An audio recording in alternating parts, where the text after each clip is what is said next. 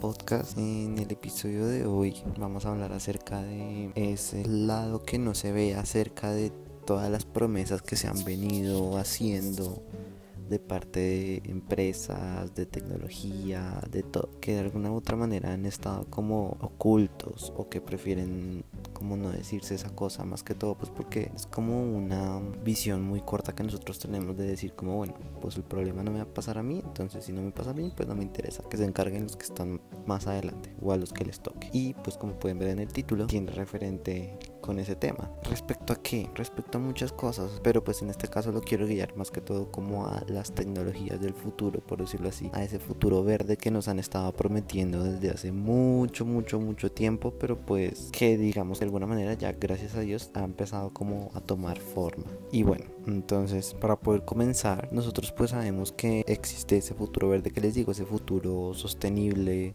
en el que se muestran que no, que las energías renovables van a ser el reemplazo del petróleo, de las energías no renovables, aunque también son renovables, lo que nuestra velocidad de consumo pues es muy alta como para que se pueda regenerar, ¿no? Pero pues en esencia es eso, que va a llegar energías renovables, energía eólica, solar, geotérmica, hidráulica, bueno, todas las que hay, que entonces se va a basar en todas las tecnologías y a partir de eso pues toda la energía va a ser más verde, que así todas las industrias van a ser más ecológicas, y bueno, ya todo lo que nosotros sabemos, pero que en realidad es muy bonito como lo dicen, pero hay muchas cosas que se están saltando de por medio, muchas situaciones que puedan estar pasando, que puedan llegar a pasar, de las cuales a nosotros no nos dicen o que se les olvida decir o que se nos olvida como darnos cuenta de que no es cuestión de llegar a ese futuro y ya estamos perfectos, porque pues nosotros tenemos que tener en cuenta que todos consumimos de alguna manera y como consumimos siempre va a generar un impacto en nuestro mundo, en nuestro ecosistema y pues en nuestra sociedad de alguna manera. Eso es lo que no nos cuentan. Y pues por eso es mi pregunta, en realidad puede llegar a existir ese futuro verde, sostenible, amigable que todo el mundo que pues se está vendiendo por todo el mundo. No lo sé, es muy probable que sí porque nosotros somos una sociedad bastante grande, una sociedad que siempre como que logra salir de sus retos, aunque ahora tenemos uno bastante grande y todavía no hemos actuado lo suficientemente rápido para resolverlo, pero pues es que así somos nosotros, hasta que no tenemos el problema en nuestras narices no actuamos, todos en todo momento, no solamente con algo como cambio climático, sino en cualquier momento, salvando una materia en la universidad, salvando una amistad, cualquier cosa, cualquier situación siempre pasa lo mismo. Y bueno, entonces ahí entramos a nuestro segundo punto y ya es como algo más puntual, un ejemplo muy grande que se omite mucho y que en realidad a futuro va a ser un problema bastante grande porque no hay o no existen los mecanismos, las formas para poder tratarlo y son los autos eléctricos.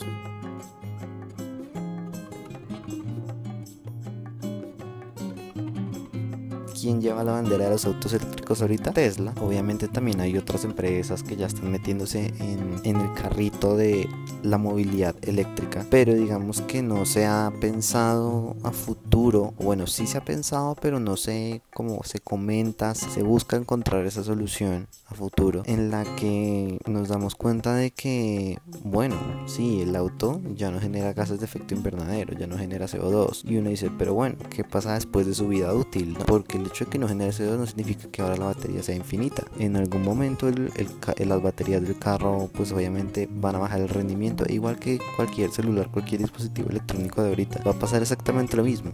¿Qué van a hacer con ese residuo?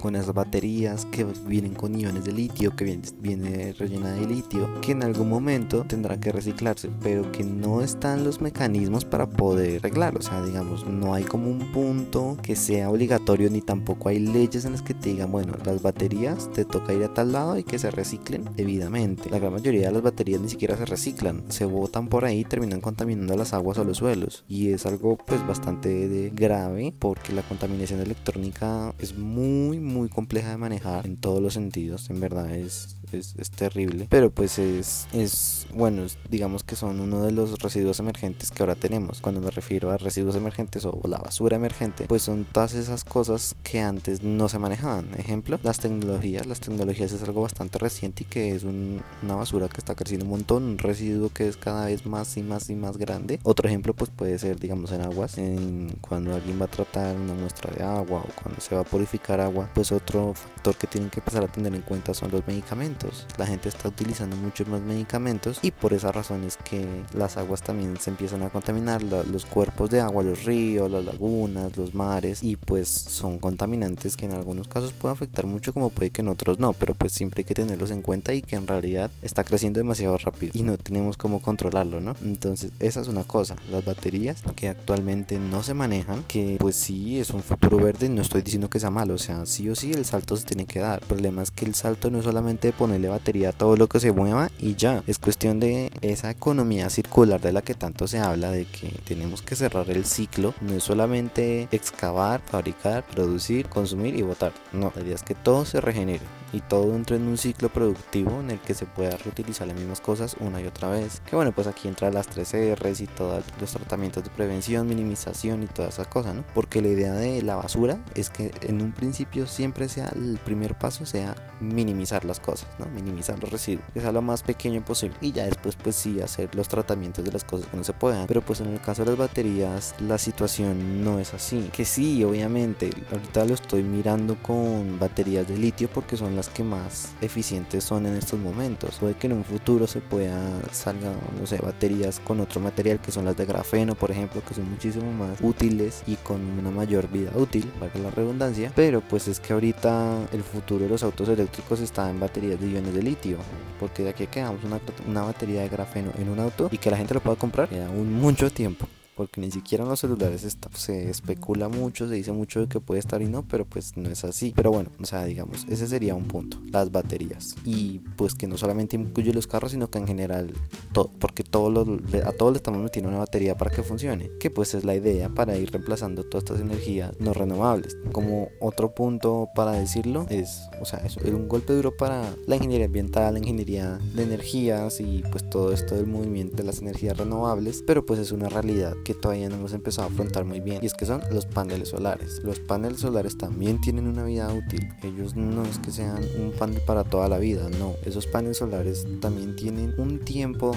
en el que se empiezan a degradar y pierden, pierden su potencia y que en realidad son unos contaminantes increíblemente complejos de manejar porque tienen muchos componentes que son que si bien son obviamente aprovechables porque pues la idea de un panel es que no solamente sea pues útil para energías renovables sino que pues se pueda obviamente a futuro volver a, usar, a mejorar o volver a programar en otro tipo de, de, aparato. El problema es que de nuevo no hay como la distribución o los centros adecuados para poder manejarlo. Y pues la demanda de paneles solares está aumentando muchísimo porque pues es la energía más accesible, ¿no? Es la energía que tú puedes tener en la casa. Tú perfectamente puedes comprar un panel solar, decirle a un ingeniero que te ayude a ponerlo, lo pones y tienes energía. Cosa que pues obviamente no pasaría con la energía eólica, eso ya necesita mucho más esto, que si es más energía entonces que la turbina, que no sé qué, y pues eso va que sea más caro toda la situación, ¿no? Cosa que con los paneles solares no, o sea, es muchísimo más sencillo y es como el boom que se ha tenido alrededor del mundo. Ustedes ya conocen que, en California es completamente legal, que hay muchas casas que tienen ya como que energía 100% renovable que incluso le venden al estado energía. Y pues ese es un ejemplo bastante más puntual respecto a lo que tiene que traer las energías renovables. Ahora bien,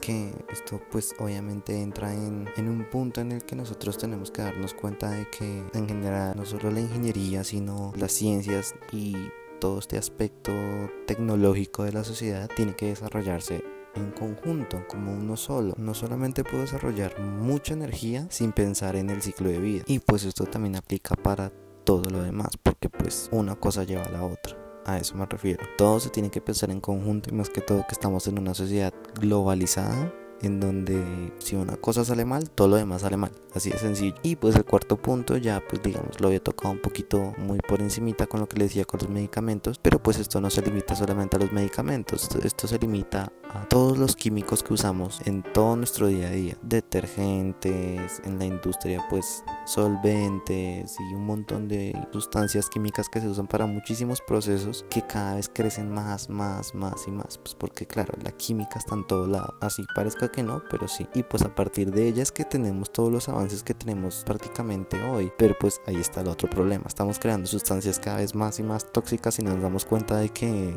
está siendo un problema muy grande poder primero disponerlos y en realidad no se puede como reutilizar de alguna manera ni tampoco reingresarlas en un ciclo porque son muy tóxicas porque estamos pensando muy en lo que pueda servir más no en lo que qué va a pasar después de. Y pues ese es un problema que nosotros hemos tenido a través de muchos años y que pues ahorita nos hemos dado cuenta poco a poco de que tenemos que cambiar esas actividades en todo sentido. Pero pues esa es la idea principal es eso de que nos demos cuenta de que ese futuro que nos prometen muchas personas, muchas empresas, mucho de todo, muchos gobiernos, pues es cuestión de analizarlo en general, de analizarlo todo, de ver todas las posibilidades que hay y pues así desarrollar un verdadero mundo verde, como lo dicen ellos, un verdadero mundo sustentable, en donde en verdad todo esté metido dentro de un ciclo sin que haya una gran afectación al medio ambiente, un, un impacto al medio ambiente, porque un impacto siempre va a estar, eso téngalo en cuenta, porque toda